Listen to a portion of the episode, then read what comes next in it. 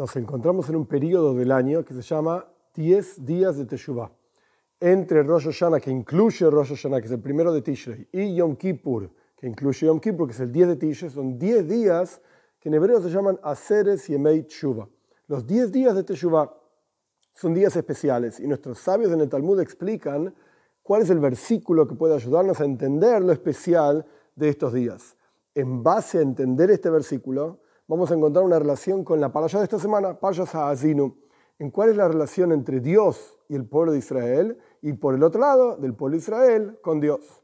El versículo que nuestros sabios usan para explicar esta época del año es Dirshu Hashem que son cuatro ideas. Dirshu es buscar con fuerza, con ganas, etc.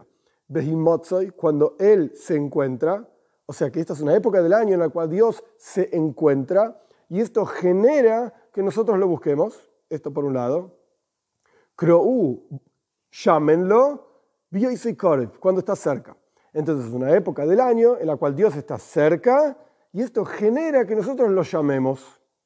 Estos cuatro asuntos que son como Dios se relaciona con nosotros, o sea, se encuentra y está cerca, y por el otro lado, esto lo que genera en nosotros al estar con Él, digamos, nuestra relación con Él de abajo para arriba, por llamarlo de alguna manera, de buscarlo y, llamarlo, esto tenemos que entenderlo y de vuelta, la relación con la parsha de esta semana, parsha Sazinu.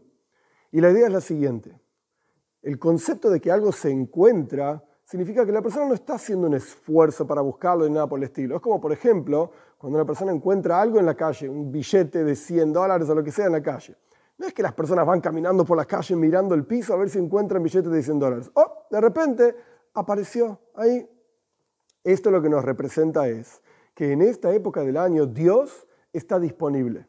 ¿Qué significa que Dios está disponible? Se encuentra incluso si la persona no está haciendo un esfuerzo para encontrarlo, sino que simplemente se encuentra, como el billete en el ejemplo, de cualquier manera, incluso si la persona no tiene los méritos, por así decir, para tener algún tipo de relación con Dios, en esta época del año, lo especial de esta época del año, entre Rosh Hashanah y Yom Kippur es que Dios se encuentra, está ahí igual.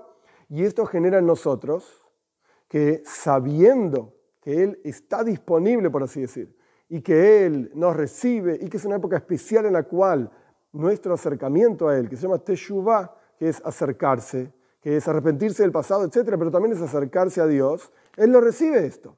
E incluso si uno no está en una gran congregación, etc., un individuo, Dios recibe la Teshuvah, el acercamiento, el arrepentimiento, etc., de los individuos en esta época del año en particular. Esta es la primera parte del versículo la segunda parte del versículo, llamémoslo, o llámenlo, mejor dicho, cuando Él está cerca, la idea de estar cerca es que la persona siente realmente al otro. Si estamos lejos, no hay una revelación, por así decir, del otro. entonces, la idea es, ¿qué significa que Dios está cerca? Más allá de que se encuentra, que Dios está cerca, el hecho de que Dios se encuentra puede ser que la persona no se dé cuenta de esto. Puede ser que la persona piense que para él, a pesar de que Dios está cerca y va a escuchar, etc., pero mejor no recibirte, mejor no estés muy cerca mío, por así decir. Está bien, acepto lo que vos decís, acepto tu arrepentimiento, tu acercamiento, pero ya lo hiciste tantas veces en, todos los años que pasaron y yo no sé si es verdad o no, etc. Uno podría pensar esto y sin embargo viene el versículo y nos enseña que en estos días Dios está cerca. Es decir, que Dios se puede revelar hacia cada uno de nosotros. Está en condiciones y Dios está esperando ansiosamente que nosotros lo llamemos. Esta idea de que Dios está cerca, incluso para aquellos que no se lo merecen de alguna manera, y como explicamos anteriormente, que aquellos que no hicieron el esfuerzo de, por así decir, buscarlo a Dios, sin embargo Dios se encuentra, pero no solamente se encuentra, sino que aparte está cerca, está revelado. Y cada uno de nosotros, esto despierta en cada uno de nosotros que lo llamemos que lo busquemos, por así decir, dentro de aquello que está más cerca nuestro. Estas son dos ideas al respecto de buscar a Dios, que esto es lo que genera el hecho de que Él se encuentra, y de que lo llamemos a Dios, como una persona que lo llama a otro para que se dé vuelta a uno y le preste atención. Si lo llamás es porque está cerca tuyo. Yo no voy a llamar a alguien que está en Australia, hey, Jaime Uncle, no, está revelado hacia mí. Pero si Dios está cerca, si hay alguien que está cerca tuyo, pero está mirando para otro lado, lo llamás. Y se da vuelta, que este es el concepto de la chuva, del retorno, que nuestros sabios explican, el Alter explica en el pensamiento hasídico, que el concepto de chuva es como dos personas que están cerca uno del otro, pero están mirando en, direcciones opuestas. Chuva, ¿qué es? Dado vuelta, para que se vean cara a cara.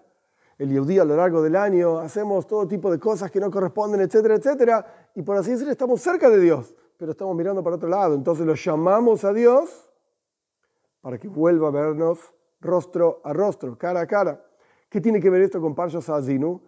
El comienzo de la Parsha de esta semana es Hazinu Shomai Madabeira Moishe Rabbeinu dice que escuchen los cielos y yo voy a hablar, y que preste atención a la tierra y, yo, y que escuche también la tierra, que oiga la tierra, mejor dicho, y que van a salir palabras de mi boca. Y nuestros sabios explican que Moishe Rabbeinu dijo a Azinu que representa de cerca porque estaba cerca del cielo. Besishma y que oigan la tierra porque estaba lejos de la tierra. Él estaba más cerca de lo espiritual que de lo material. Esta es la traducción simple, explicación simple de lo que estaba diciendo Moishe Rabbeinu. En términos más simples todavía, Moishe estaba haciendo testigos a, los cielos y la tierra del pacto que había entre el pueblo de Israel y Dios de cumplir los preceptos y que si no, lo no los iban a cumplir, pues iban a pasar un montón de cosas que aparecen en la parsha también, aparecieron en parshas anteriores. Ok. Nuestros sabios explican un poquitito más profundo. Moishe Rabbeinu estaba muy cerca de su fallecimiento, entonces estaba muy cerca del cielo y más lejos de la tierra, de los asuntos mundanos y terrenales.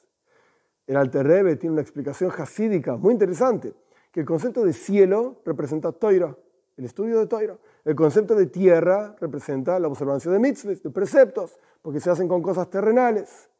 Pero de acuerdo a esto tenemos que entender ¿Qué quiere decir que Moisés estaba cerca del cielo, cerca del estudio de Toira y lejos de la tierra, lejos de mitzvahs? Dios libre y guarde decir que Moisés Rabeno no cumplía los preceptos. Entonces, en base a toda la explicación que dimos, vamos a entender un poquitito mejor los 10 días de Chuba entre Rosh Hashanah y Yom Kippur y la relación con Parshas Hazinu. Y la idea es la siguiente. El sentimiento, lo que genera en la persona el estudio de Toiro es cercanía a Dios porque la persona empieza a sentir como hay algo divino en la toira. Es imposible que la hayan escrito personas y, y aparte la persona siente la kedusha, la santidad que hay en la toira, pero esto depende del estudio. Y ese estudio es krou, es llamar, es como llamarlo a Dios, así dicen nuestros sabios, cuando uno estudia es como que uno está junto con Dios de cerca, lo siente. Esto es que Moisés estaba cerca del cielo, esto es la segunda parte del versículo que habla de los 10 días de Chuba entre Rosh Hashanah y Yom Kippur, llamémoslo cuando él está cerca.